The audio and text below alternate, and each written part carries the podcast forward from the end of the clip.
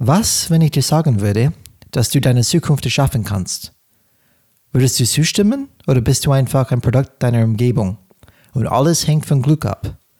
Ich habe gute Neuigkeiten für dich. Du hast die Möglichkeit, die Zukunft, die du willst, zu erschaffen und dich vorwärts zu bewegen. Lass uns heute herausfinden, wie.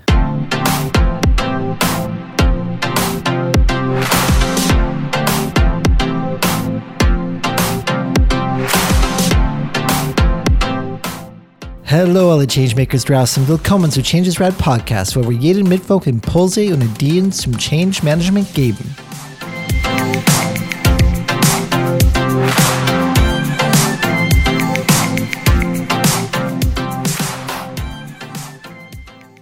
In der heutigen Folge erfährst du, wie du die zukünftige Karriere, die du dir wünschst, definieren kannst, sowie Leitlinien, die dir helfen werden, eine Karriere zu finden, die zu deiner individuellen Persönlichkeit, deinen Wünschen und Bedürfnissen passt.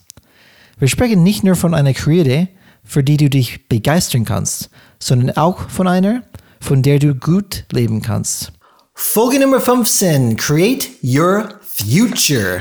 Entscheidet darüber, wofür du in Zukunft stehst. Willkommen zurück, liebe Zuhörer, und willkommen zurück, Alex. Heute ist eine spannende Episode. Hi, hi.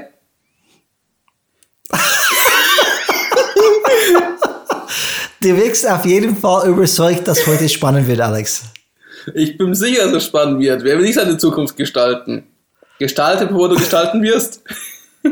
So ist es. Lieber proaktiv sein und irgendwas machen in diese Richtung. Und vielleicht kurz ähm, die, die Zuhörer auf den neuesten Stand zu bringen. Letztes Mal, ähm, letzte Woche sprachen wir über den Wert des Status auf dem Papier und im Kontext der Führung. Das heißt, es gibt vielleicht, gab auch vielleicht viele Führungskräfte, die nur Macht ähm, über Legitimation ausgeübt haben. Das heißt, die sind auf Papier den Chef und das nutzen die dann aus, ähm, ihre Agenda ähm, umzusetzen, durchzusetzen. Das heißt, Leute machen was, die folgen dieser Person nur weil der oder sie die Chef oder Chefin ist.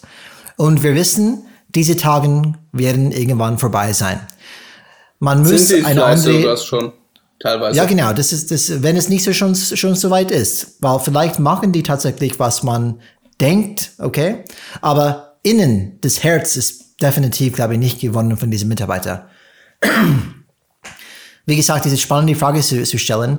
Würdest du immer noch diese Person folgen, wenn er nicht der Chef wäre oder die Chefin wäre? Und ich glaube, oft ist wahrscheinlich die Antwort Folgst du nein. der Person überhaupt? Ja, richtig, genau, genau. Würdest du das überhaupt tun?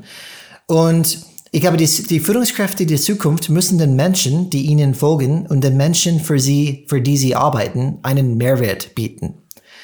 Und Menschen, die dauerhaften Erfolg haben, verlassen sich auf mehr als nur ihren Status. Sie finden einen Weg, Werte zu schaffen, die die Menschen brauchen und für die sie bereit sind zu bezahlen.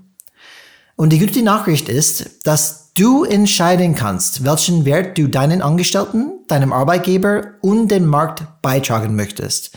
Und wir wollen heute darüber sprechen, darum geht's heute. Wir wollen proaktiv sein.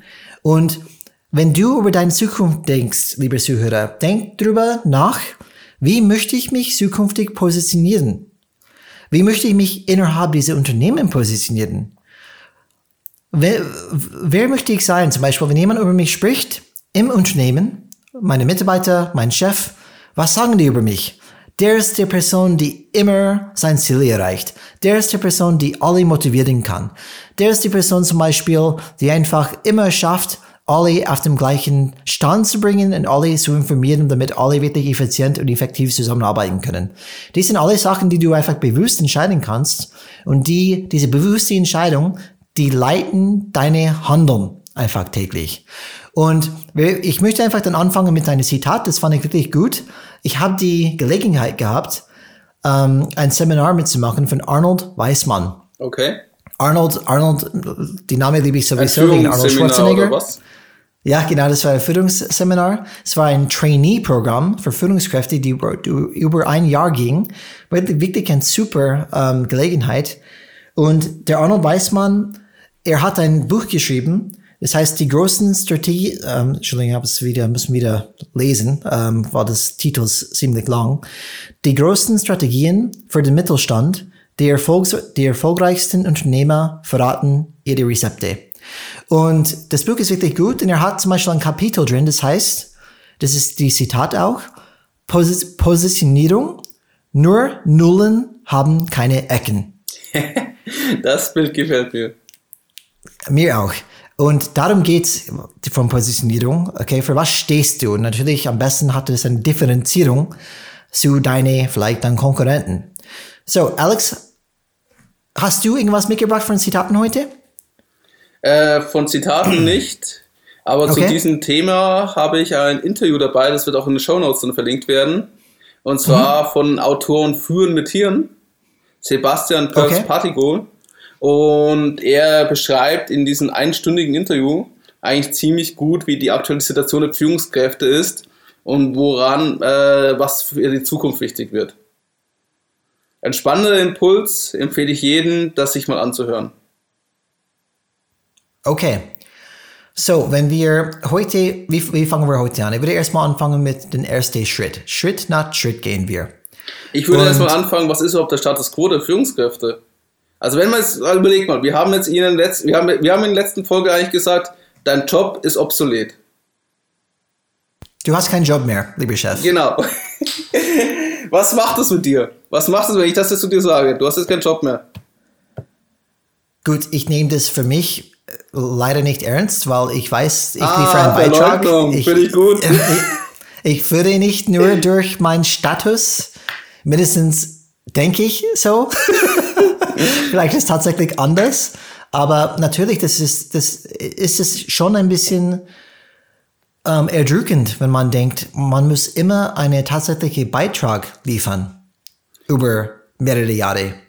Was man, äh, was man halt so sieht, ähm, man merkt, es ist gerade was anders, es ändert sich was.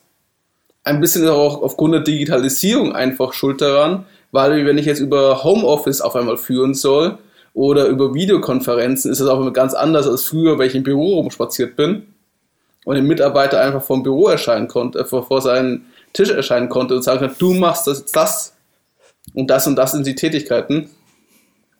Und es ist auch viel komplexer geworden. Es findet also ein großer Veränderungsprozess praktisch statt. Und ja. ich weiß halt nicht, also zumindest äh, was ich so von anderen höre, man muss sich selber nochmal neu erfinden oder seine Rolle wiederfinden. Weil die alten Methoden klappen ja teilweise nicht, wenn sie überhaupt geklappt haben. Die gibt es immer noch. Ich kriege immer noch diese, diese Seitenhiebe. Zum ja, Beispiel, ja, ich habe hab für ich hab, jedes Jahr habe ich Ziele. Und die habe ich teilweise auch für mich selbst ähm, ähm, gestalten, diese Ziele. Aber es kommt trotzdem immer wieder ein Top-Down durchgedrücktes Aufgabe, die ich nicht Nein sagen kann. Das heißt, mhm. ich mache das, weil es dann sich diese, diese Linie-Organisation noch gibt. Aber wenn es nicht mehr gibt, wenn man sagt, wir bewegen das Macht nach unten, dass die, weil die wir wissen, die wissen am besten, was da wichtig ist, weil die haben diese nächste Kunden, die, die kennen, die sind Experten in dem Bereich. Da geben wir dem Macht. Dann eine, zum Beispiel eine Kompetenz muss sein, zukünftig. Ich habe die Fähigkeit, Nein zu sagen. Ähm, das heißt für mich, es gibt immer noch diese, diese Welt, wo wir tatsächlich dann diese Seitenhiebe bekommen. Die, die wird sich langsam weggehen, weil auch bei uns in die Firma merken wir schon, dass die die Macht nach unten bringen möchten, dass wir eher die Entscheidungen treffen. Aber was, was, was, was meinst du? Ja, die andere Schwierigkeit, äh, ich habe viele Projekte, die über verschiedene Abteilungen gehen, also verschiedene Schnittstellen. Du hast gar nicht mehr die Macht, irgendwas durchzusetzen. Weil du musst die andere Abteilung ja überzeugen und die anderen Abteilungen, dass sie auch das machen möchten oder dass sie auch die Ressourcen mhm. dafür investieren. Und wenn du das nicht kannst. Diese, diese cross-funktionelle. Ja, diese Matrixstrukturen. Das ist klassisch aus auch die Projektwelt auch. Das ist irgendwie, man hat ganz viele Leute, die dazu arbeiten. Man hat keine disziplinarische Führung, aber man muss trotzdem irgendwie die motivieren oder einen Rahmen bringen, damit die einfach mitarbeiten. Und dann hast du auch noch verschiedene Gedankenwelten oder Sichtweisen dazu. Absolut. Und das heißt, diese Welt kommt und es ist teilweise Sie schon ist ja einfach angekommen. da. Auch auf, genau. also, also immer Digitalisierung wird als Grund genommen. Aber was Digitalisierung eigentlich nur sagt, Es findet gerade ein neuer technischer Fortschritt statt, eine industrielle Revolution oder Evolution, wie man es auch bezeichnen möchte. Da gibt es auch verschiedene Perspektiven dazu. Aber was Tatsache ist, aufgrund der Technik ändert sich unser Zusammenarbeiten und hat andere Anforderungen an uns. Und mit einem klassischen Führungsstil kommt man einfach nicht mehr zurecht. Ja, und das haben wir ausgiebig letztes Mal gesprochen in der letzten Folge. Das heißt, wenn, wenn ihr mehr Interesse, Interesse haben, zum Beispiel, okay, von was sprechen wir genau, bitte Folge Nummer 14 zuhören, weil da haben wir das Thema wirklich genau behandelt. Und das, das Ergebnis aus der, der Episode ist, okay, es reicht nicht mehr allein über Status, allein über einen Titel zu führen. Und auch eine, ein, du, man liefert an sich zukünftig keinen Wertbeitrag und dementsprechend wird man irgendwann irrelevant. Und jetzt, jetzt geht es darum, einfach zu entscheiden, okay, das ist die Zukunft, das ist tatsächlich das Jetzt, das Jetzt, das, das Gegenwart. Und wie gehe ich damit um? Und zukünftig, wie möchte ich mich positionieren, damit ich äh, A, meine volle Leistung bringen kann, meine volle Potenzial und auch, dass du deinen vollen Beitrag liefern kannst die komplette Beitrag, die du maximal liefern kannst. Es geht halt darum, du musst halt fragen, was wird zukünftig gebraucht, was wird gerade jetzt gebraucht und dafür musst du als Führungskraft oder Projektmanager oder was auch immer an dich selbst arbeiten, damit du auch das authentische Rollenvorbild sein kannst, was dann benötigt wird. Weil auch genau. du strahlst aufgrund deines Verhaltens ja immer noch in diesem System eine gewisse Vorbild Vorbildfunktion aus. Heißt zum Beispiel, mhm. wenn ihr jetzt auf einmal alle Homeoffice habt, darfst du nicht die Führungskraft sein, die ganze Zeit dagegen schimpft und sagt, wie schlimm das, so schlecht das ist und sie lieber Standard-Meetings haben möchte. Ja. Das wäre das falsche Signal. Nur Absolut. als ein Beispiel.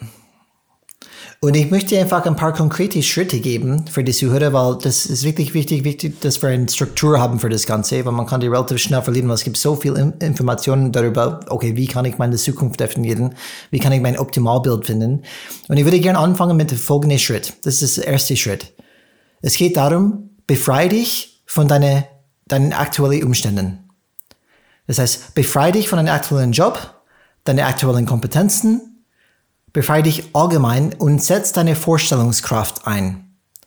Das ist das Erste. Du musst deine Vorstellungskraft hier jetzt aktivieren, damit du überhaupt irgendwas für dich dann vorstellen kannst zukünftig. Okay, was könnte dann passen?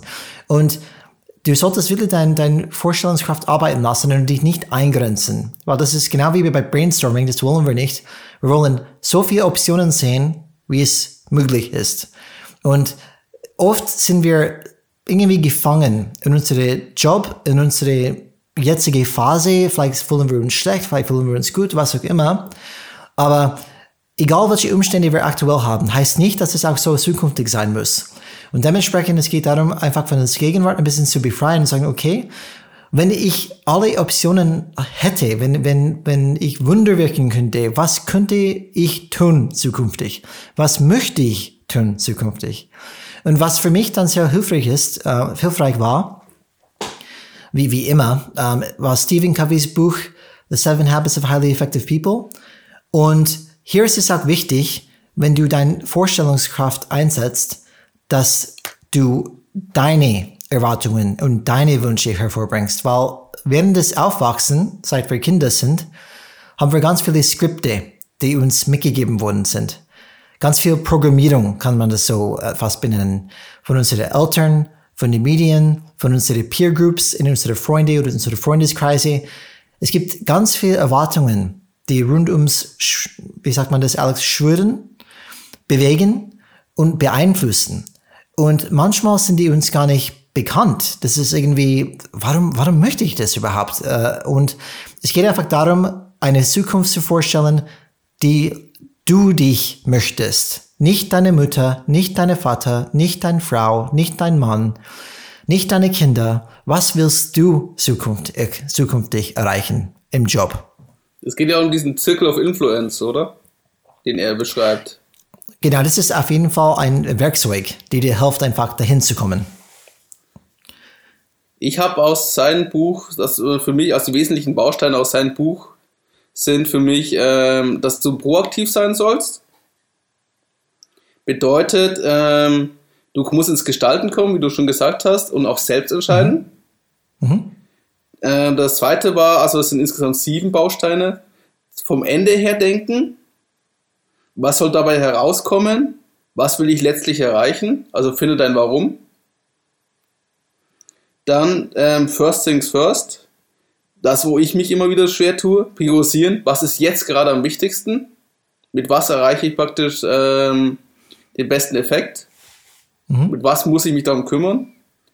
Dann, was ich sehr gerne mag von ihnen, ist dieses Win-Win-Denken, woran praktisch alle Beteiligten da profitieren. Nicht nur eine Seite gewinnt, die andere Seite verliert, was ich teilweise vor allem bei den Abteilungskämpfen immer noch miterlebe.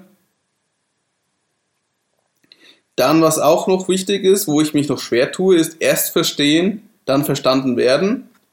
Bedeutet erstmal die Perspektiven der anderen verstehen und dann seinen Beitrag dazu aussprechen.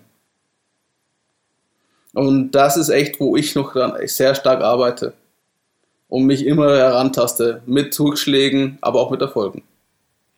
Mhm. Dann Synergien schaffen. Davon bin ich ein großer Fan, um einfach Zeit und Energie zu sparen. Also was ist der minimale Aufwand, wo ich den größten Effekt erzeugen kann? Das hilft mir auch immer dann wieder zu sehen, woran muss ich gerade arbeiten oder wie kann man diese Themen verbinden.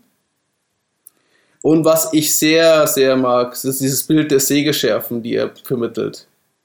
Also was ich sehe, was aktuell eigentlich bei uns immer schief geht. Wenn du 100 Stunden arbeitest in der Woche, nur in Meetings bist. Also ich habe ich hab, letzte Woche hat mein Kollege mal seinen äh, Terminkalender gezeigt. Und ich habe gefragt, wann hast du eigentlich Zeit damit deinen Führer zu führen? Weil alles nur mit Terminen voll war. Und ähm, das heißt praktisch, dass du auch Zeit einplanst, um einfach Erholung und Entspannungen für dich zu gewinnen, damit du über Sachen mal nachdenken kannst. Und auch die Energie gewinnst. Mhm. Oder auch die Energie gewinnen kannst. Mhm. Sonst ja, diese sieben, bist du ja diese, ziemlich schnell ausgelaugt. Ja, ja, na, absolut. Und diese, diese Seven Habits, in Effekt, was du gerade benannt hast, diese Bausteine, ähm, das, das ist definitiv nicht, nicht verkehrt, diese Buch zu lesen, weil das wird definitiv einfach dich helfen, das Thema tiefer zu verstehen. Und wie gesagt, auch tiefer zu verstehen, dass es wirklich diese äußeren Einflüsse gibt. Und es geht hier darum, was willst du? Zum Beispiel Win-Win-Denken. Das ist eine Value, ein Wert, die Stephen Covey mag. Okay? Es gibt auch Win-Lose, es gibt auch Lose-Win, es gibt auch Lose-Lose, es gibt alle möglichen ähm, Zusammenarbeiten. Die Frage ist für dich, für was stehst du? Vielleicht ist das Win-Win dir gar nicht wichtig. Kann sein. Das ist deine Entscheidung. Das, darum geht's. Es ist deine Entscheidung, wie du deine Zukunft ähm, ähm, siehst und, und, und irgendwie gestalten möchtest. Lass Stephen Covey, lass mich, lass Alex, lass niemand dir sagen, was für dich passt. Das ist das erste wichtige Erkenntnis. Und nutzt deine Vorstellungskraft, deine Gestaltung irgendwie freizulassen. Was würde für mich dann zukünftig passen?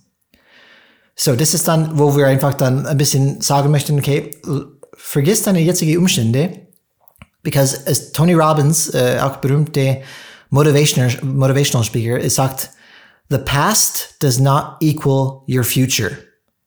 Okay? Die Vergangenheit bedeutet nicht, oder the past does not equal your future. Das geht, das, das, das Vergangenheit ist nicht gleich meine Zukunft. Du hast die Möglichkeit, das anders zu gestalten.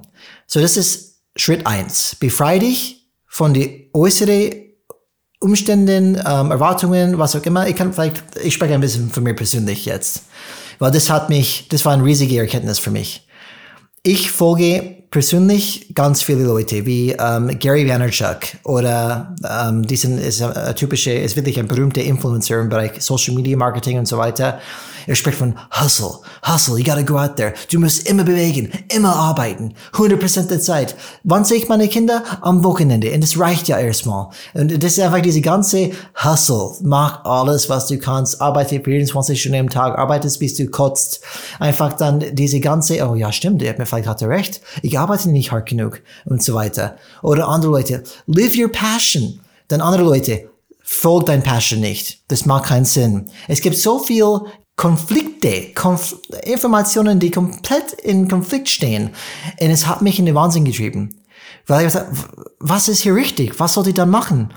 Und irgendwann, nach so viel Verzweiflung, habe ich gedacht, weißt du was? Die können mich alle mal. Ich okay. entscheide selbst, was ich mache, und ich entscheide für mich selbst, was ich möchte. Ich höre endlich auf, alle zuzuhören und mache, was für mich wichtig ist.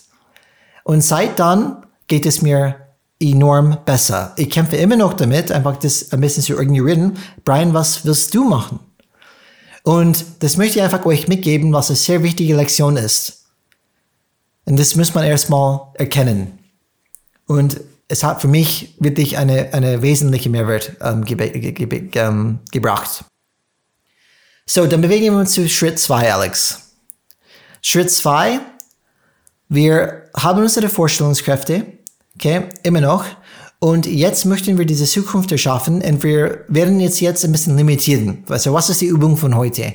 Wir wollen nicht unser komplettes Leben erstmal vorstellen. Wir wollen erstmal eine optimale zukünftige Karriere für uns dann vorstellen. Gibt es das überhaupt? Absolut.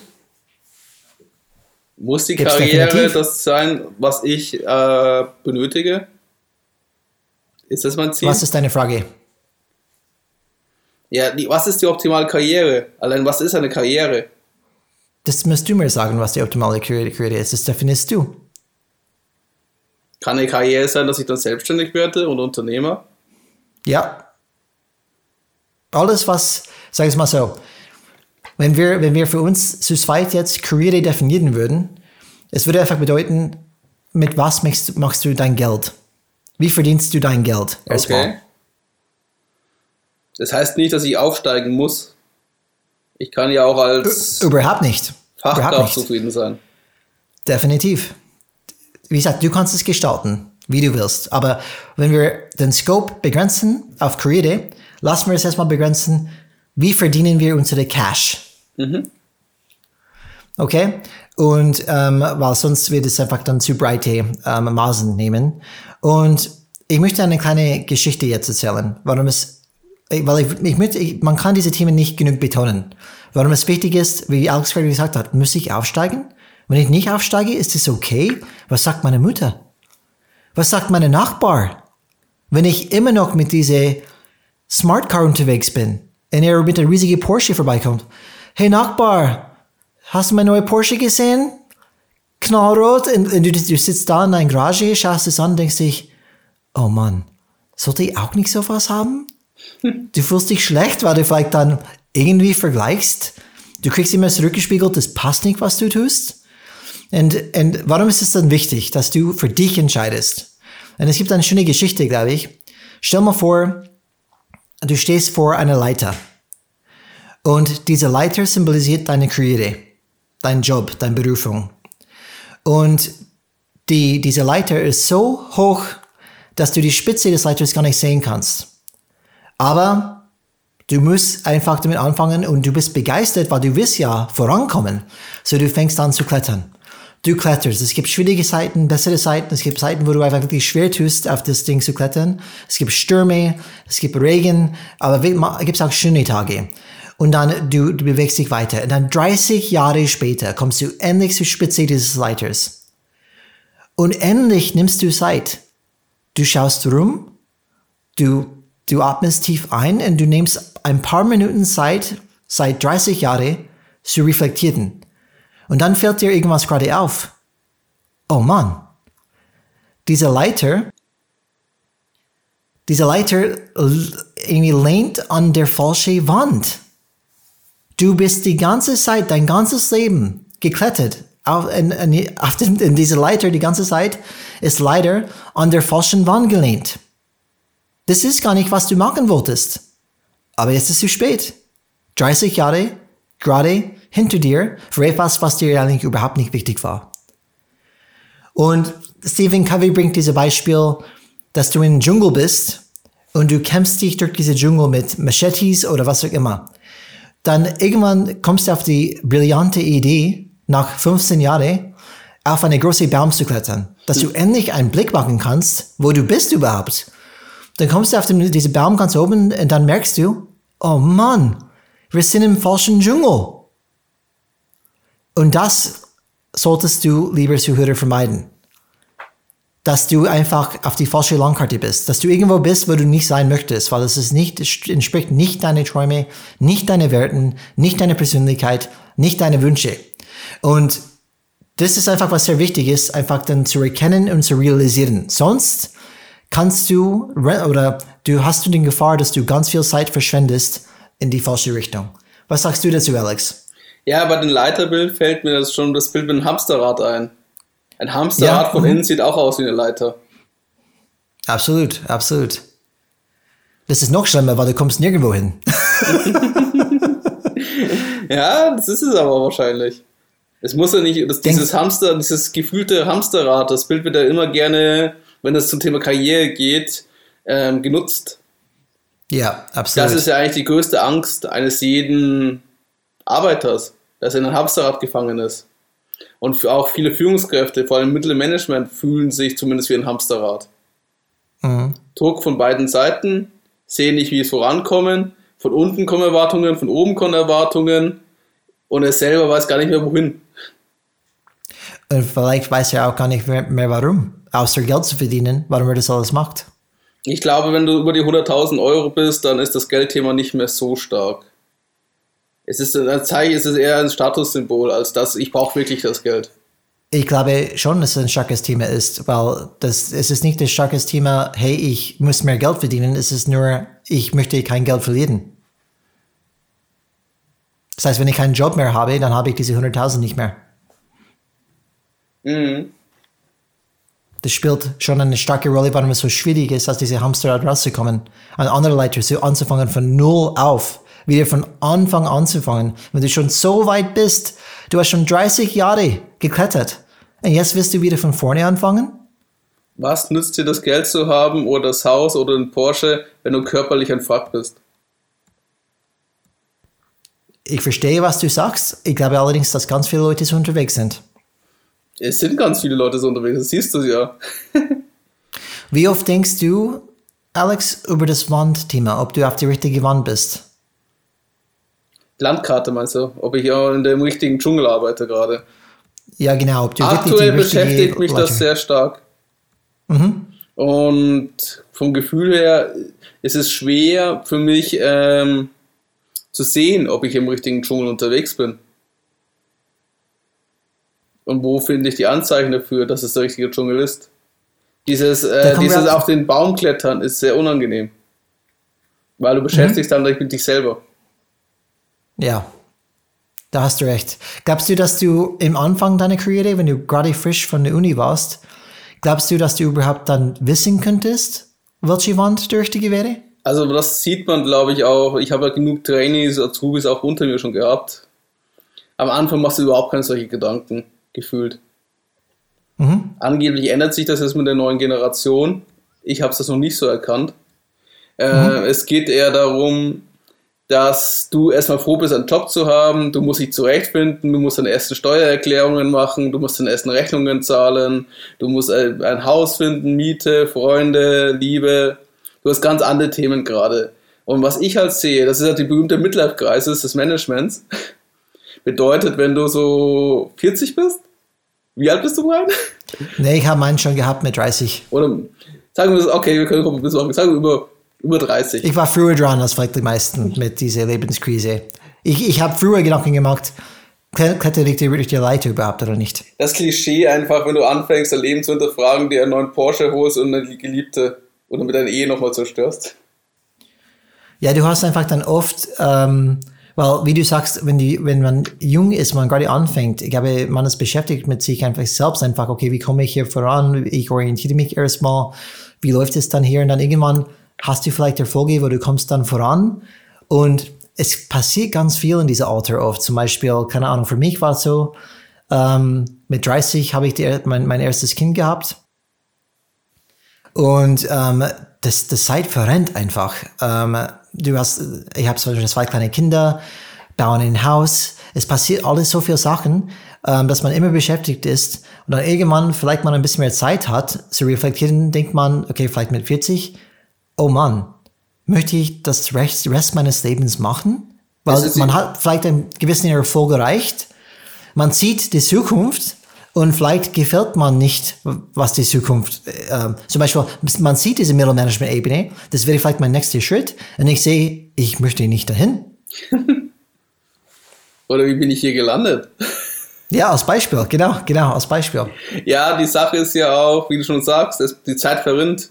Und ich glaube nicht, wenn du mehr Zeit hast, weil auch jetzt hast du praktisch einen sehr anspruchsvollen Arbeitstag. Du hast auch noch junge Kinder, eine Frau, ein Haus. Du hast, glaube ich, nicht so viel Freizeit, wie du früher in der Jugend hattest, wo du noch Absolut. allein unterwegs warst.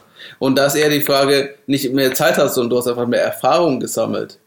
Und du, wenn du dann das Hinterfragen anfängst, und das fängst du halt mit irgendwann an, ab einem gewissen Alter, mhm. zumindest ist das Gefühl, dann kommt halt die Antwort, Mist, was mache ich da gerade? Bin, ist das ja. der richtige Dschungel? Und das siehst du auch. Also viele, ähm, das Klischee des 50-jährigen Midlife-Kreis des Managers ist einfach nicht umsonst entstanden. Definitiv. Und heute ist das noch viel schwieriger, weil du bekommst von außen, von den Medien, von all den ganzen Literaturen, von den Büchern, die wir auch, oder von den ganzen Business-Influencern, von Business Punk Buch, von Theta Allen suchst dir aus, diesen Impuls, Impuls, du musst das und das und das. Das ist der richtige Weg, das ist der neue Manager. Sei kein alter Bosch, sei kein, sei kein Verwalter, sei ein Gestalter, sei jetzt ein Leader, mach Leadership. Und Change kommt und Digitalisierung kommt. Und du denkst dir, what wollt ihr von mir? Ich arbeite schon hart genug daran, dass ich eine gute Führungskraft bin. Und dann muss Ach, ich auch mich um meine Ehe kümmern, um meine Kinder kümmern und dann muss ich auch noch mein Haus abbezahlen, das ich vielleicht nicht hätte machen sollen. Und, und, und, und dann muss ich natürlich Urlaub, ist auch ganz wichtig, die zwei, drei große Urlaube im Jahr. Ja, vergiss nicht, Alex, du musst auch täglich trainieren, damit du fit bist. Oh, stimmt, sportlich auch noch, weil dick darf ich ja nicht sein als Manager. Ja, darf man nicht vergessen. Obwohl, es gibt auch den dicken, fetten, rauchenden. Na gut. Ich kann nicht, ich, ich, ich, kann nicht von mir, ich kann nicht nur von mir sprechen. Aber was ist das ja? Und du siehst ja auch die ganzen die Milliardäre und Millionäre, die ihr eigenes Unternehmen aufgebaut haben. Aber du siehst auch die ganzen Anforderungen, was deine Mitarbeiter unter dir haben. Du kannst nicht mehr so führen wie früher. Command and Conquer. Äh, Entschuldigung, Command and Control, meine ich. ist doch das Gleiche. Und du verstehst, also das sehe ich an meinen Bereichsleiter aktuell. Er versteht einfach nicht, was da passiert und warum das nicht so funktioniert, wie er sich das vorstellt. Und du siehst da und denkst dir, okay, wenn ich jetzt aus systemischer Sicht das betrachte, kann ich dir genau erklären, was passiert und woran es liegt. Aber du bist halt noch nicht bereit dazu, dass ich dir das bringe. Ich bin nicht in der Position, dass ich dir diese Botschaft vermitteln kann. Ich kann nur versuchen, dir durch äh, Möglichkeiten aufzuzeigen, was der richtige Weg wäre. Aber es ist deine Entscheidung, ob du gehst oder nicht. Und das ist halt gefühlt die alte Generation. Und vor allem in dynamischen Unternehmen, wir waren ja ein paar drin, du und ich zusammen sogar. Mhm. Fängt, was macht man dann, wenn es nicht mehr funktioniert? Das mittlere Management wird ausgetauscht. Also die Lebenszeit des mittleren Management ist schlaghaltig, zumindest die Wahrnehmung wird die immer mehr abgebaut. Ja, und Alex, ich kannte Menschen, die ähm, teilweise 30 Jahre in den Laden waren. Ja, das, und das ist dann, und, und, wie ist es dann für dich? Wie gesagt, du kletterst diese Leiter, du denkst, es bringt was am Ende und am Ende bist du rausgeschmissen, wie, wie, wie, wie Abfall. Und es, ist dann, wurde so wahrgenommen, dass es wie Abfall war. Ja, einfach, genau. Aber das ist auch das, was, was ich auch sagen muss, was ich gelernt habe, accepted to get fired. Jeder ist entbehrlich. Und das muss dir auch klar sein. Das ist Führungskräften meistens nicht so klar. Mhm. Aber bevor wir uns komplett abschweifen von das Thema. Aber ähm, genau, also ich finde die Überleitung sehr gut, weil das genau das heißt es. Stell dir vor, du bist jetzt du bist 20 Jahre in der Firma, machst deinen Job als Mittelmanager, hast es geschafft zum Bereichsleiter oder zum Abteilungsleiter sogar. Und dann kommt einer so, so, die neuen Anforderungen entsprechen leider und es passiert gerade nicht das, was wir wollen. Uns geht schlecht. Wir kommen mit den neuen Anforderungen der Umgebung nicht zusammen. Wir wechseln dich aus. Ja, und das, das Schlimme ist, Alex, hat, es hat niemand dir gesagt, was die Anforderungen sind. Die sind selbst nicht klar, was die Anforderungen sind. Und, und, und dementsprechend ist es wichtig, dass du Mitarbeiter oder Person oder Führungskraft die Fähigkeit hast zu merken, was hat dieses diese Firma für ein Problem überhaupt? Und wie kann ich dieses Problem mit meiner Person lösen? Und dieser Beitrag ist ganz schwer zu ignorieren. Um, und wenn du dich wirklich entbehrlich machen möchtest, dann musst du erstmal Lösungen dann finden für Probleme, die es schon bei diesen Firmen gibt. Und was Alice gerade angesprochen hat, diese Midlife Crisis, ich würde fast sagen, es passiert um, die meisten Menschen. Die Frage ist, was machst du mit dieser Information? Und wenn wir in unserer Folge um, It All Starts With You gesagt haben, was wir gewarnt haben, damit du nicht in 30 Jahre mit Schweiz gebadet aufwachst und dich fragst, warum, warum mache ich das alles? Musst du jetzt, solltest du jetzt Gedanken darüber machen. Was ist dein Warum? Warum machst du das alles überhaupt? Damit du einfach nicht nach 30 Jahren merkst, du warst auf die falsche Wand, du warst in die falsche Dschungel. Und ähm, die besten Leute haben diese Entscheidungen getroffen. Stephen Covey hat diese Entscheidung getroffen mit 50 Jahren alt raus aus der Uni, Uni zu gehen und eine Organisation anzufangen. Er hat nicht, er hat mit sich selbst, ähm, wie sagt man das, gekämpft. Was mache ich jetzt? Ich habe alles geschafft in der Uni. Ich bin Professor. Ich, ich mag ganz viele Sachen, was sie mir gut gefallen, aber er hat gewusst, damit er ein, ein nachhaltiger Impact haben kann, muss er selbstständig werden und seine eigene Firma gründen, mit 50 Jahre alt. Es war eins von den schwierigsten Entscheidungen, die er getroffen hat. Das heißt, er hat auch eine Midlife-Crisis gehabt, aber er hat entschieden, nach seiner innerlichen Stimme zu hören. Und nicht nach der äußeren Stimme, hey, du hast doch alles. Was ist dein Problem? Sei einfach zufrieden damit, was du hast. Und, Und erwarte nicht, dass das deine Freunde auch verstehen oder deine Familie. Erwarte das nicht, oder? Genau. Genau. Genau. Die werden eher das Gegenteil. Von außen wirkt das ja alles gut. Ja, und warum sagen die das? Ich glaube, die sagen das, weil die auch Angst haben. Die haben auch mit ihren eigenen Paradigmen und, und Programmierung einfach dann zu kämpfen. Das macht man nicht mit 50. Vielleicht mit 20, aber nicht mit 50. Ja, auch das aber, Thema Angestelltentum ist in Deutschland noch sehr stark verbreitet. Also oh, Startups oh, ist, ist, ist, immer cool und so, aber wie viele Unternehmer kennst du in deinem Bereich wirklich in dein persönliches Umfeld? Und wie viele ja, kennen deine Eltern überhaupt?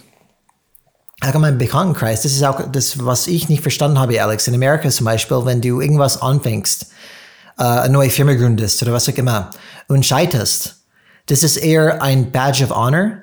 Du bist eher jemand, hey, der ist ein Macher, der macht was, der bringt irgendwas auf die Straße. Gut, viermal nicht erfolgreich, ist kein Problem. Der Typ ist ein Macher. Er ist ein Go-Getter. Weißt du, er ist jemand, der einfach dann irgendwas Großes erreichen wird. In Deutschland ist es eher, er ist ein Loser. Er ist ein Failure weil er einfach irgendwas angefangen hat und es hat nicht funktioniert.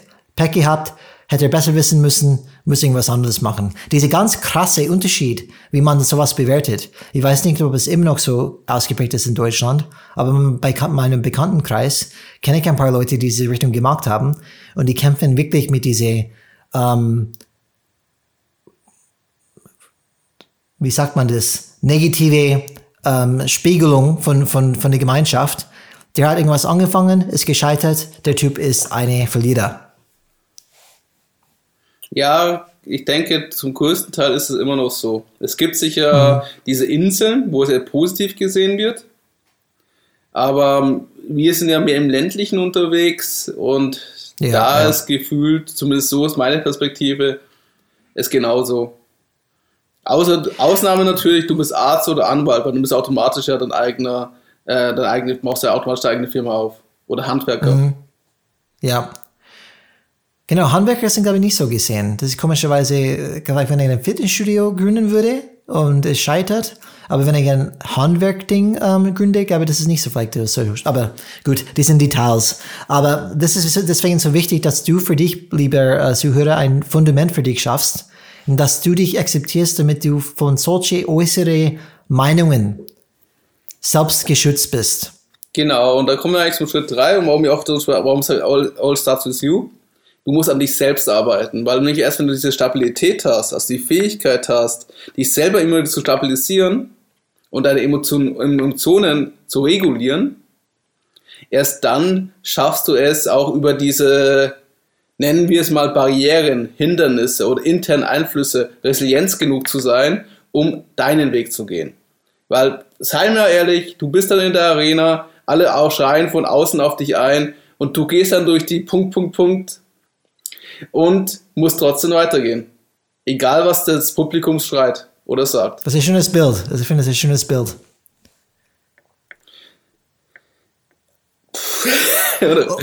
und raus, danke. Nee, äh, ja. Auf jeden Fall. Und es, ich möchte nur als Beispiel sagen, also wir, reden wir haben von damals schon von Achtsamkeit gesprochen. Achtsamkeit ist so ein Trend.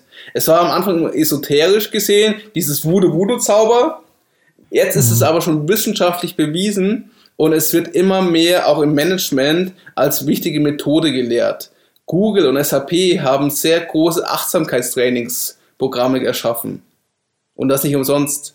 Und wer sich mit diesem Thema beschäftigen möchte, das, äh, man darf nicht vergessen, Google hat das 2007 schon angefangen, dieses Programm aufzubauen, mit Wissenschaftlern zusammen. Und der Initiator war ein Google-Ingenieur namens, namens äh, Chad Mary Tan.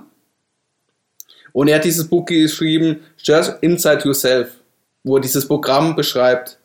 Und das kann ich nur empfehlen, wer sich da ein bisschen damit beschäftigen möchte, nur einfach so sehen, wie sie darauf gekommen sind, was da eigentlich die wissenschaftliche Basis dahinter ist und was man für Methoden für sich da rausnehmen kann. Mhm. Und diese Selbstwahrnehmung, Alex, das ist wichtig für diesen Schritt drei, weil, okay, was haben wir gesagt? Wir haben gesagt, befreie dich von deinen Umständen jetzt, nutz deine Vorstellungskraft, deine optimale berufliches Zukunft vorzustellen und bitte deine Zukunft nicht die Zukunft von irgendjemand anders. Und es gibt schon ein paar Leitlinien, die dir helfen werden, diese Berufungs-, diese berufliche Vor ähm, Zukunft dann zu finden. Das erste ist, kenne deine Stärken. Und damit du dich deine Stärken überhaupt erkennen kannst, brauchst du Selbstwahrnehmung. Und deswegen diese Achtsamkeit-Thema so wichtig ist. Und es gibt bestimmt viele Sachen, die du kannst, wo sich viele andere vielleicht dann schwer tun. Und du vielleicht gar nicht verstehen kannst, warum es so schwer ist, weil das kommt für dich ganz natürlich. Und ich glaube, die Wissenschaft, und, und das ist dann ziemlich, ähm, glaube ich, bekannt, hoffentlich bekannt mittlerweile, dass Menschen, die wirklich Erfolg haben möchten, dass sie effektiv sein möchten, sollten lieber auf ihre Stärken fokussieren und darauf arbeiten, als auf ihre Schwächen. Und es, es, es geht auch darum, wenn du in Effekt, es gibt diese Person ähm, Clifton, für diese Clifton, Clifton Strengths Assessment, das ist zum Beispiel eine Ressource, die wir weitergeben können, wie man selbst ähm, zum Beispiel meine Stärken herausfinden kann. Und diese Person, ich glaube, Don Clifton hieß der, äh, falls ich mich nicht täusche, er hat eine Formel, die Formel heißt Talent, Talent mal Investment ist gleich Strength. So, ich viele haben Talente, aber Talent äh, ist nur erstmal eine, eine, eine rohe, rohe Form von, von einem Strength. Man muss es natürlich auch entwickeln. Und er sagt, die, die Leute, die wirklich effektiv sind, sind die, die ihre Talente nehmen, die arbeiten auf ihre Talente, das heißt ihre Stärken, und die werden wirklich stark. Und in Effekt, man hat in der Regel, wenn man, wenn man diese Clifton Strengths Test macht, vier ähm, Kernstärken und ich habe das selbst das Test gemacht, zu schauen, wie, wie funktioniert das. Das ist, glaube ich, die, die weitest, weit verbreiteste Strengths- oder Stärkentest. Die habe bewiesen ist, dass es ziemlich gut funktioniert. Okay. Es gibt 100, 177 Fragen, die man durchmacht. Und jetzt endlich bekommt man nicht nur die Stärken, aber auch eine Erklärung, was bedeuten diese Stärken. Und es hat zu meiner Selbstwahrnehmung auch ziemlich gut gepasst. Auch von Feedback, die ich genommen habe, ähm, bekommen habe für ganz viele Führungskräfte oder Mitarbeiter. Die sind tatsächlich, es hat wieder gespiegelt, was ich vielleicht sowieso wüsste. Aber es ist manchmal nicht schlecht zu hören, was du vielleicht sowieso weißt, was deine Stärken sind. Und das ist ein Resource dazu, wenn man sagt, okay, vielleicht weißt du deine Stärken schon, aber, aber wenn nicht, gibt es auch andere Möglichkeiten. Du kannst Leute fragen in dein Netzwerk, die du vertraust, ehrliches Feedback zu geben, was die für deine Stärken zum Beispiel dann halten. Und Stärken sind wichtig, weil das ist für dich eine Möglichkeit, dich zu differenzieren von allen anderen draußen. Weil wenn du deine Talente wirklich nimmst und daran arbeitest, dann wenn jemand das zum Beispiel diese Talent nicht hat, egal wie hart die arbeiten, tun die wahrscheinlich dann schwer, dich ähm, auf deine Level zu kommen.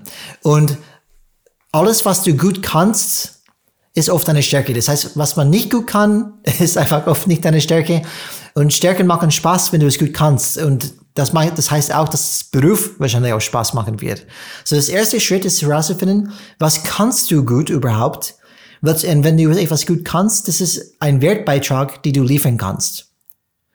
Und erstmal wichtig zu wissen, was sind deine Stärken? Alex, könntest du auf Anhieb sagen, was deine Stärken sind? Ich habe sogar ein, äh, eine Weiterbildung gemacht in der Firma zu Thema Stärken stärken. Okay. Und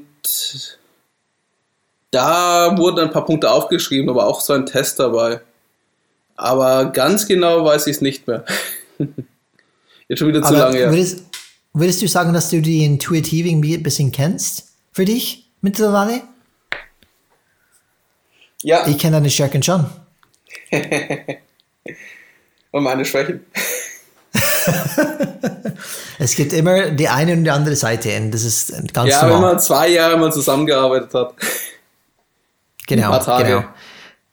Ähm, aber ja, ein paar Stärken sind mir bewusst, ein paar Stärken sind mir weniger bewusst, aber ich kämpfe immer noch darin, dass ich meinen Fokus auf die Stärken gehe und nicht auf die Schwächen. Mhm. Und das ist noch so ja, ein Kampf, den ich mit mir selber noch austrage.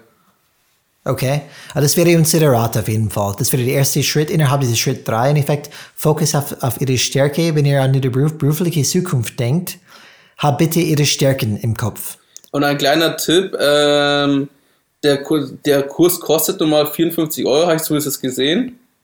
Aber ich Für das Clifton, Clifton Strengths genau, Finder, meinst du? Aber mhm. es gibt auch die Möglichkeit, Bücher zu erwerben dort. Die kosten 22 Euro.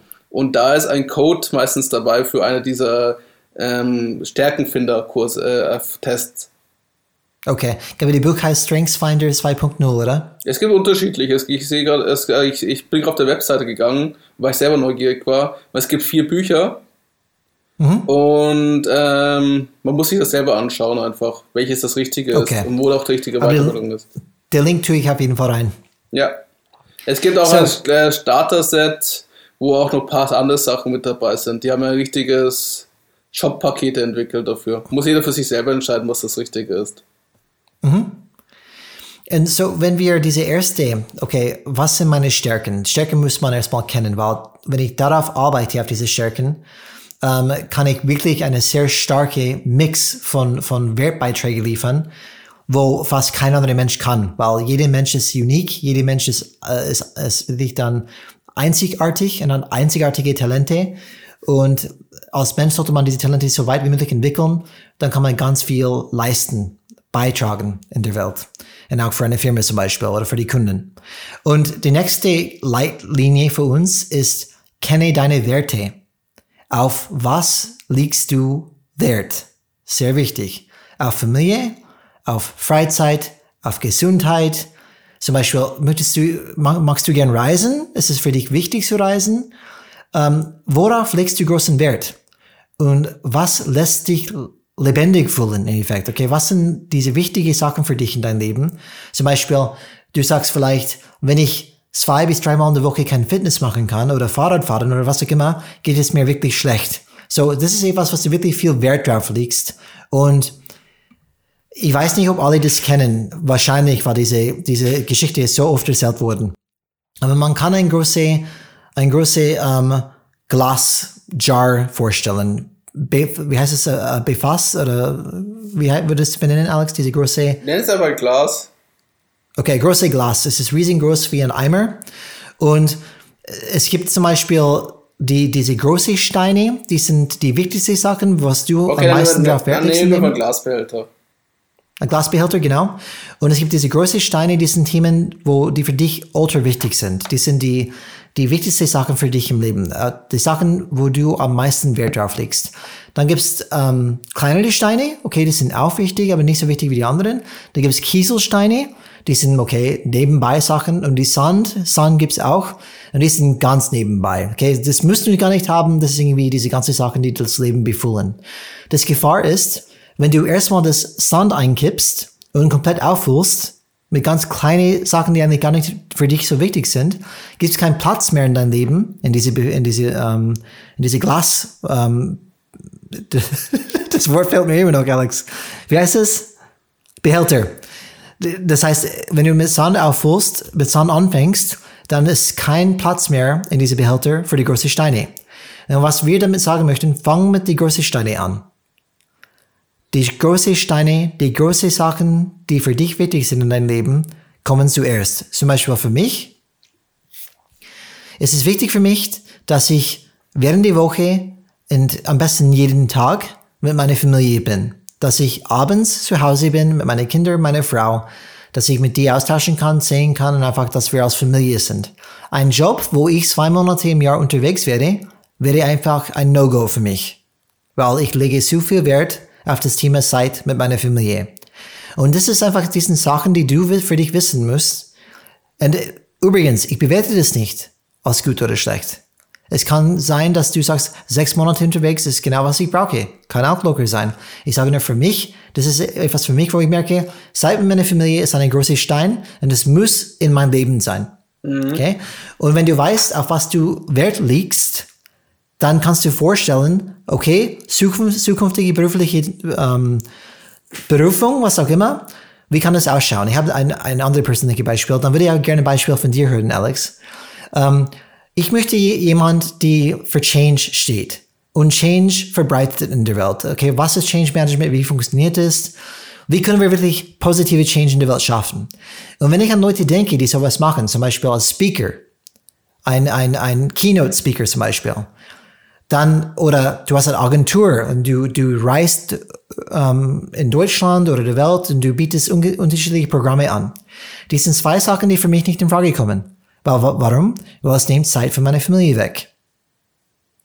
Dann muss ich kreativ werden und sagen, okay, wenn es kein Keynote-Speaker ist, wo ich dann ständig unterwegs bin, was kann ich noch tun? Zum Beispiel kann ich Videos erstellen als Beispiel Videoprogramme erstellen. Das wäre auch eine Alternative, die besser zu mein Wunschbild passt. Und deswegen ist es so wichtig zu wissen, nicht nur deine Stärken, aber was sind deine Werten? Alex, hast du ein Beispiel, das für dich vielleicht ein No-Go wäre, wenn du sagst, okay, wenn das nicht dabei ist, dann, dann mache ich nicht mit? Ähm, top nach Vorschrift ist für mich ein No-Go. Also okay. wenn ich praktisch mhm. einen Beruf hätte, wo ich nur, äh, nur bestimmte Sachen ausführen dürfte, ohne es selber zu gestalten, immer die gleiche Tätigkeit tun müsste, das wäre für mich, glaube ich, ein No-Go. Also, wo ich halt nicht das Warum sehe, wo ich nicht Möglichkeiten habe, selbst den Weg dorthin zu finden, selbst es zu gestalten, Leute mitzunehmen, sondern einfach nur blind ausführe das ist hier, das sind die Formulare, die musst du immer ständig ausfüllen, das sind die Excel, die pflegst du immer und dann darfst du heimgehen. Das würde mich nicht befriedigen. Okay, so du legst Wert auf das Thema, du möchtest etwas gestalten. Freie, freie Möglichkeitsräume haben. Okay. Mhm. Aber auch was, genau, was äh, genau ein No-Go für mich ist zum Beispiel Mikromanagement. Mhm. Das wäre ein Umfeld, warum? das es tödlich für mich wäre. Warum ist es so schlimm für dich, Micromanagement? Weil Mikromanagement erstmal das Zeichen ist, dass die Person dir nicht vertraut, dass die Person nicht loslassen kann und dass die Person dich die ganze Zeit stört, die das Mikromanagement macht. Du kannst deine Arbeit ja nicht richtig machen oder in Ruhe machen. Und du musst immer den Weg Arbeit so machen, wie die Person es sieht. Heißt aber nicht, dass es der richtige Weg ist. Mhm.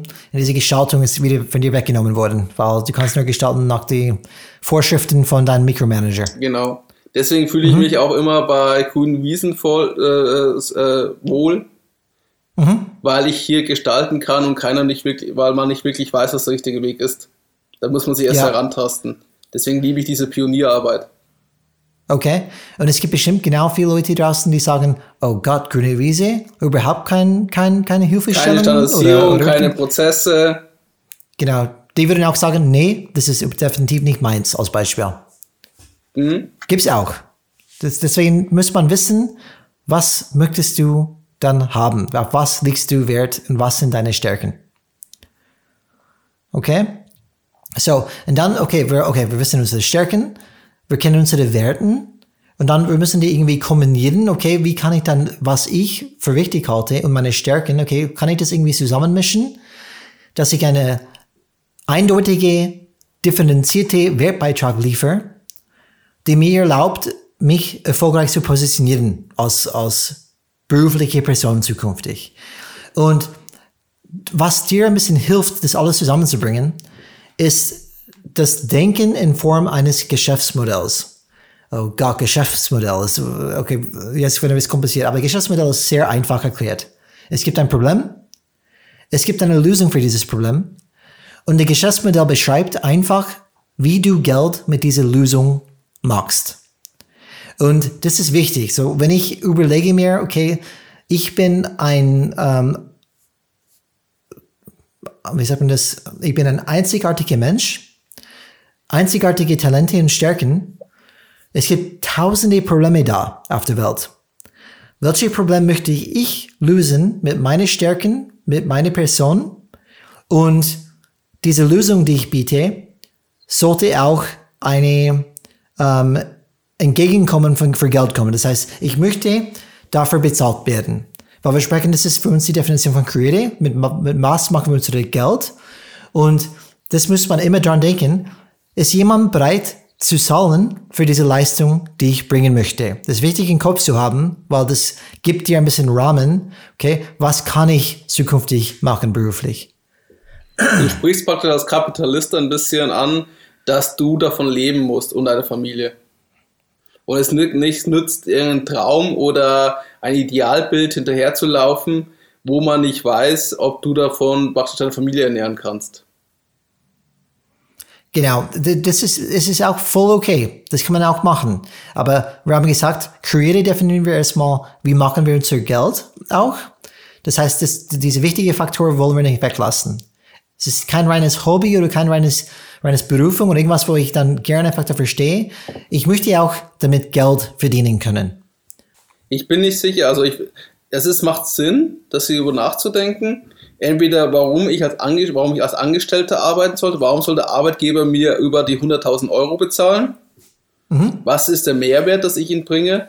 Oder warum, wenn ich dann, was du also angesagt hast, aus Thema Selbstständigkeit gehen würde oder eigenes Unternehmen aufbauen würde, wäre es nicht dann sinnvoll, was zu nehmen, wo ich auch weiß, dass ich damit Geld verdienen kann? Und die Fragestellung ist ja einfach, ist es wirklich so? Weil es gibt auch Startup-Gründer, die drei, viermal gescheitert sind, bevor sie die eine Milliarde Idee hatten. Ja, aber, aber Alex, stimmt, aber die haben jedes Mal ein Geschäftsmodell dahinter gehabt.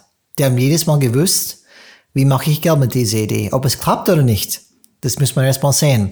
Aber mindestens, es war in die Gedankenprozess drin. Darum geht es dir praktisch. ja, genau. Das ist Finde ich auch Begründung. sehr wichtig und sinnvoll. Weil wir leben ja nicht in einer romantischen Welt, sorry davon.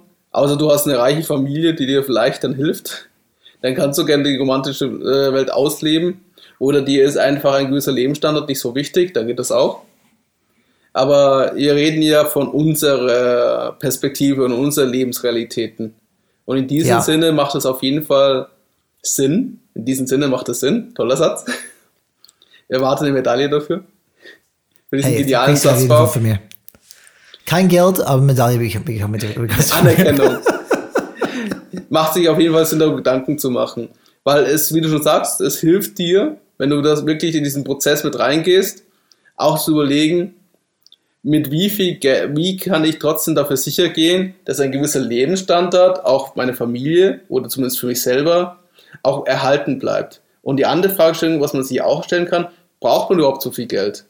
Reicht es mhm. nicht, wenn ich die 80.000 Euro im Jahr verdiene? Müssen es über genau. 100.000 Euro sein? Müssen es die Millionen sein?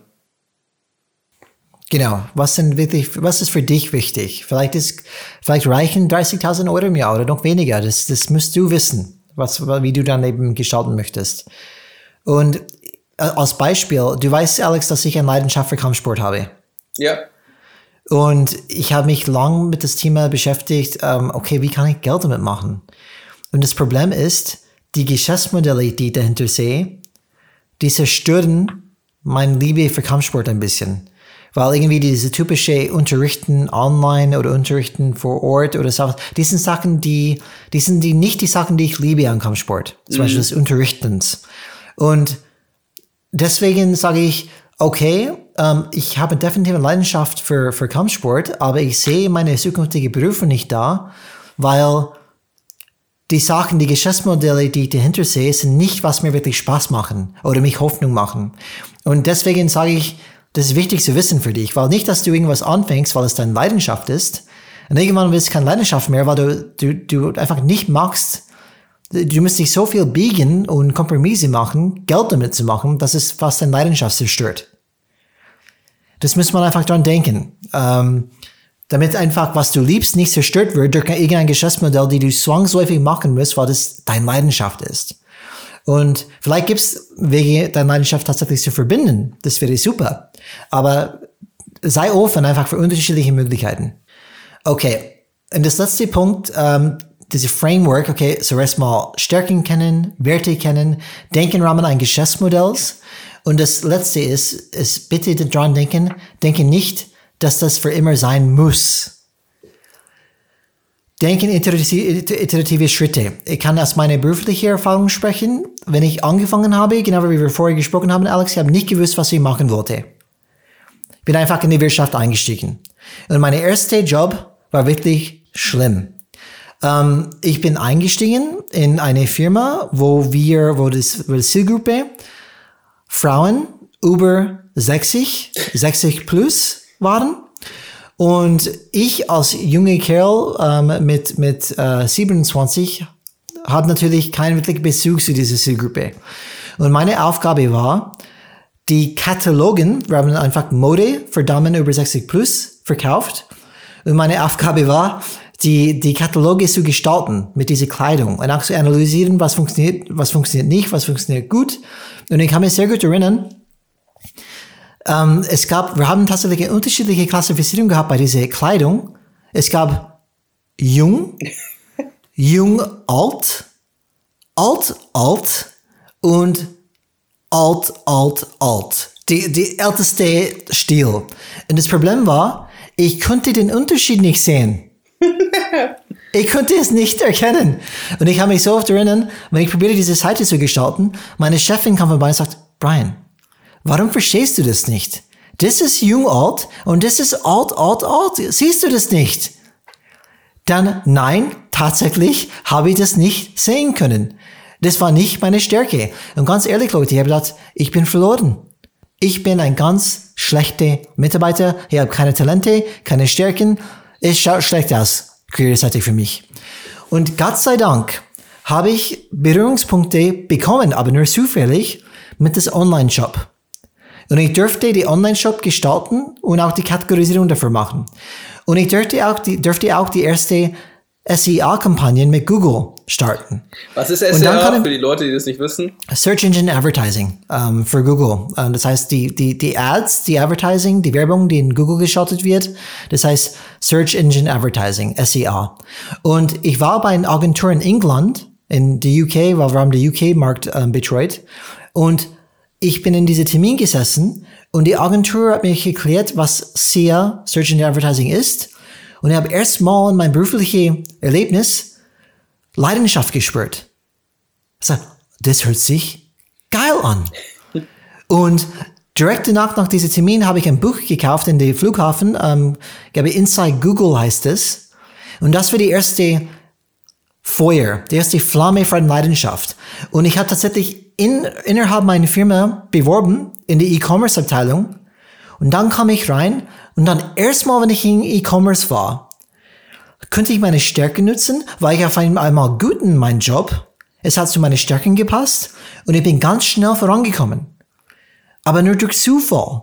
Das heißt, was ich damit sagen möchte ist, und das war die, die, die Anfang, warum ich so viel Erfolg heute habe, liegt es daran, weil ich in den richtigen Beruf gekommen bin dann. Auch damals nur durch Zufall. Deswegen taste dich voran. Besonders wenn man jung ist. Probier Sachen aus, weil man weiß es einfach nicht, was beim passt. Ich war nicht gut in Mathe zum Beispiel. Und jetzt ist eine meiner Stärken, zu analysieren, mit Zahlen umzugehen in die Wirtschaft. Das hätte ich nie vorher sagen können. Und deswegen ist es wichtig, probieren, schauen, was passt mir, was passt mir nicht. Und wenn du nicht weißt, was du tun möchtest, oft ist es hilfreich zu wissen, was möchte ich nicht tun? Was hat nicht gepasst. Was, welche Tür hat zugemacht? Und diese Tür, die zumacht, macht ein andere offen. Und es ist auch ein Weg zu navigieren durch das Leben, zu finden, was man machen möchte. So, wenn du nicht weißt, was du willst, ist komplett okay. Aber sei nicht passiv, sei proaktiv und probier was. Was denkst du, das passen könnte? Probier es aus und schau mal, ob es zu dir passt oder nicht. Eine spannende Alex, Geschichte. du, hast mehr, du, du hast mehr Glück als ich, glaube ich, in, der, in den Anfang, in die richtige Bereich zu landen als ich. Hm. Ist schwer zu sagen. Aber interessant, wie du angefangen hast mit Online-Marketing. Oh ja, und ich kann mich erinnern, ähm, wenn ich wechseln wollte. Ähm, mein Chef, mein Bereichsleiter, er wollte das nicht, dass ich wechsle. Und ich bin in sein Büro gesessen und ich habe so vehement argumentiert, dass die mich unbedingt wechseln lassen müssen, weil das muss ich machen. Das ist meine Berufung. Das ist was ich, warum ich hier bin. Und er hat gesagt, ja, schauen wir mal vielleicht in einem Jahr und sagt, nee, die, die Position gibt's jetzt. Und ich habe mich schon beworben. Die, haben, die wollen mich auch schon. Lass mich gehen. Und ich habe mit so Leidenschaft gesprochen. Es war ein Krieg in diesem Zimmer drin. Dann am Ende hat er gesagt, okay, ich werde nicht im Weg stehen. Und ich habe nicht gewusst, ob er das ernst meint oder nicht. Es war mir wurscht. Ich habe dafür gekämpft. Und das ist wichtig. Kämpf, kämpfe für was du willst. Wenn ich das nicht gemacht hätte, wer weiß, wo ich jetzt wäre. Definitiv immer noch gestalten. genau, genau. Immer noch der Depp Brian, der aber das nicht hinbringt, eine Katalogseite zu, zu gestalten. Wie lange ist das her? Ähm, das ist zehn Jahre her. So hat es angefangen. so es angefangen. Ganz bescheiden, ganz schlecht. Und, das, ist, das ist, warum ich das so gerne erzähle. Weil du solltest nicht keine Sorgen machen, wenn du irgendwas nicht gut kannst. Weil es gibt schon etwas draußen, was du gut kannst. Und erst Die gibt's. Es ist wichtig, den Fokus darauf zu behalten oder zu gewinnen. Genau, genau. Und taste dich voran Du wirst merken, was du gut kannst irgendwann. Aber das Wichtige ist, viel auszuprobieren, zu schauen, okay, was könnte zu dir passen. Und das ist das letzte Tipp, die wir heute, heute gehen wollten. Ähm, zwecks, okay, welche, wie kann ich diese Berufung finden? Stärken, Werten, Geschäftsmodell im Kopf haben und auch probieren. Und das ist das Fiese, weil wenn du ein bisschen in diese Neuro neurologische gehst, also die Gehirnstrukturen, weil du weißt, Erfahrungen hinterlassen Spuren im Gehirn. Also es steht eine Verknüpfung zwischen deinen Nervenzellen, deinen Neuronen. Und genau um diese schlechten Erfahrungen zu überwinden, musst du andere Erfahrungen sammeln und diese auch stärken. Also auf den Stärken fokussieren. Und was es heißt, es dauert Zeit. Weil es dauert, bis diese alten Verbindungen, dieses Verlernen du erreichst, in denen dann die bestehenden äh, Verknüpfungen in dein Gehirn gekappt oder geschwächt werden. Und du schaffst das nur, indem du andere positive Erfahrungen sammelst. Und die musst du halt intensiv, intensiv erleben. Bedeutet, mit den Themen, was dich gerade beschäftigt, musst du dementsprechend die ganze Zeit damit beschäftigen. Es muss alltagstauglich sein. Und das ist das, was das Schwierige ist. Weil für alle Leute gehen gerne in die alten Muster zurück weil es das Gewöhnliche. Mhm. Aber du willst ja dieses schlechte Verhalten überwinden. Bedeutet, du musst ein neues Verhalten dir aneignen oder wie zum Beispiel hier, dich, dich selbst beschäftigen. Da gibt es auch diese ganzen Achtsamkeitsbücher etc. in diese Richtung. Es gibt zig Methoden. Man kann, findet sehr viel im Internet dazu. Du musst halt rausfinden, was die richtige für dich ist. Und dann Zeit investieren, immer wieder wiederholen, immer wieder in diesen schmerzhaften Thema reingehen und irgendwann, nach acht Wochen, sagt glaube ich die Wissenschaft, hast du eine äh, Umstellung deiner Verknüpfungen im Gehirn. Und das ist das Schwierige. Mach mal acht Wochen ein anderes Musterverhalten.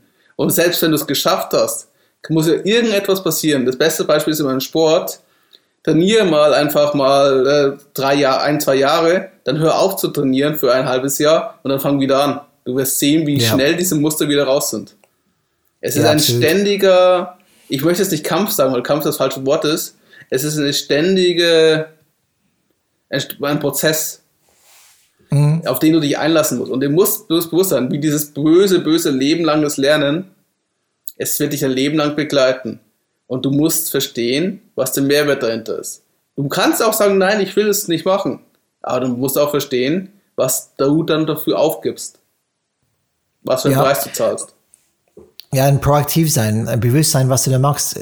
Niemand hatte gesagt, ich habe keine Erfahrung in E-Commerce gehabt, aber ich habe alle möglichen Bücher gekauft, gelesen, selbst weitergebildet und habe so eine Leidenschaft gehabt, dass es wahrscheinlich, wahrscheinlich keinen anderen Weg gab, außer mich einzustellen. Da kommen wir wieder zu Stephen Covey, oder? proaktiv ja, sein. Ja, genau. Proaktiv sein. Proaktiv sein.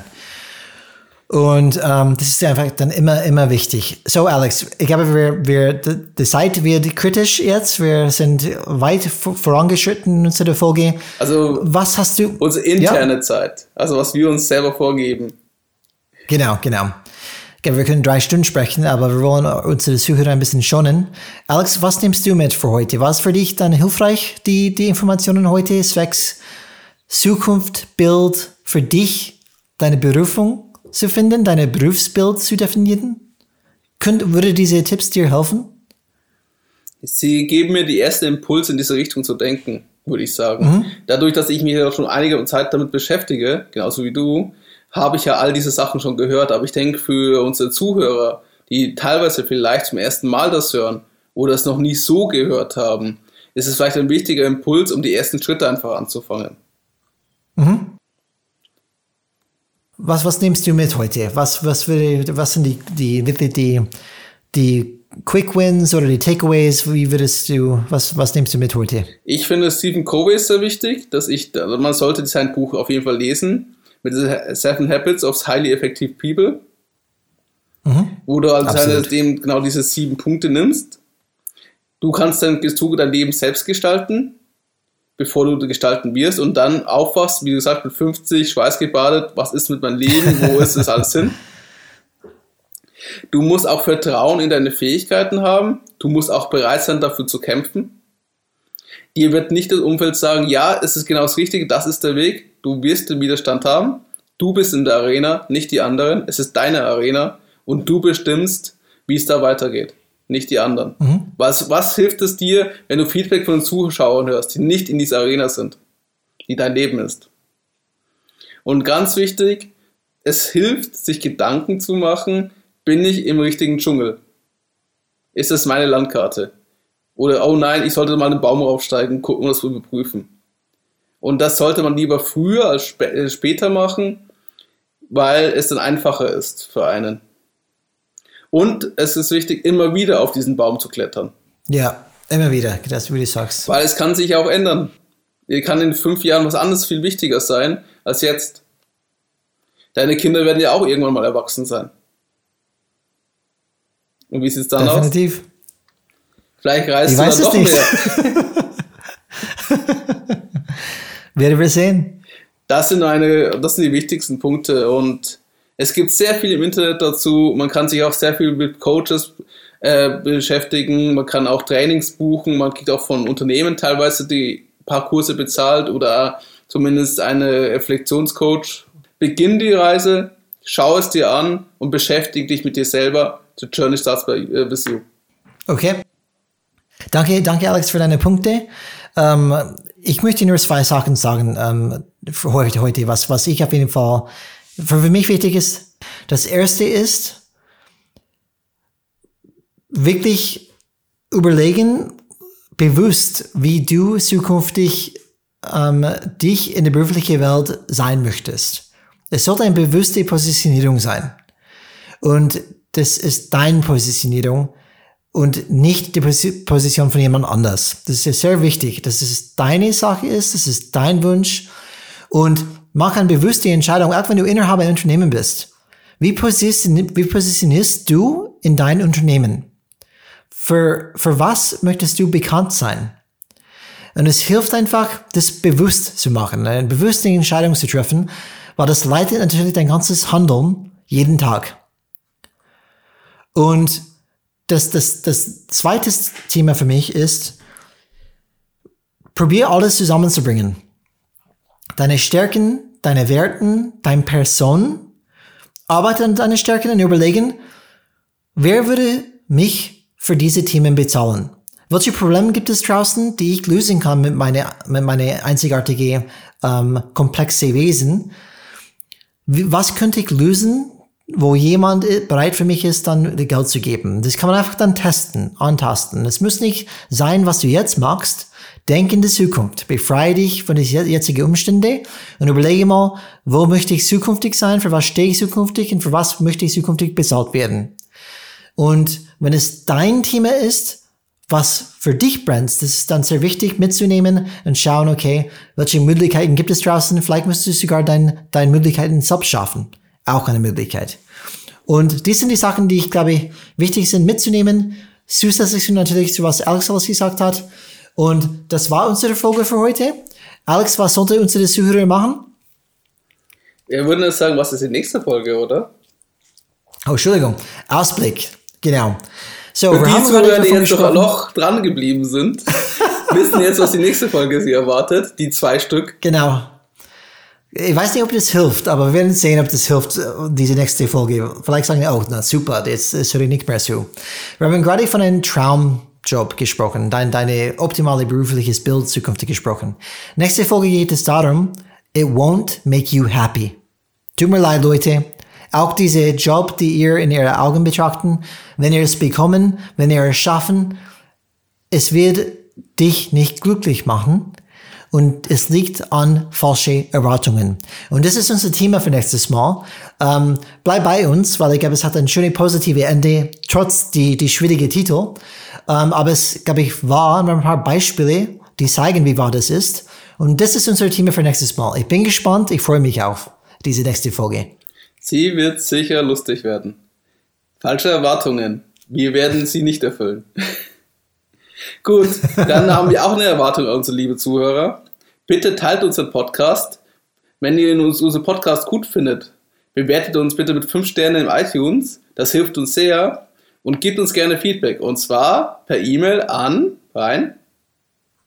Kontakt at changesrad.de. Changesrad wie die Podcast, alles zusammengeschrieben.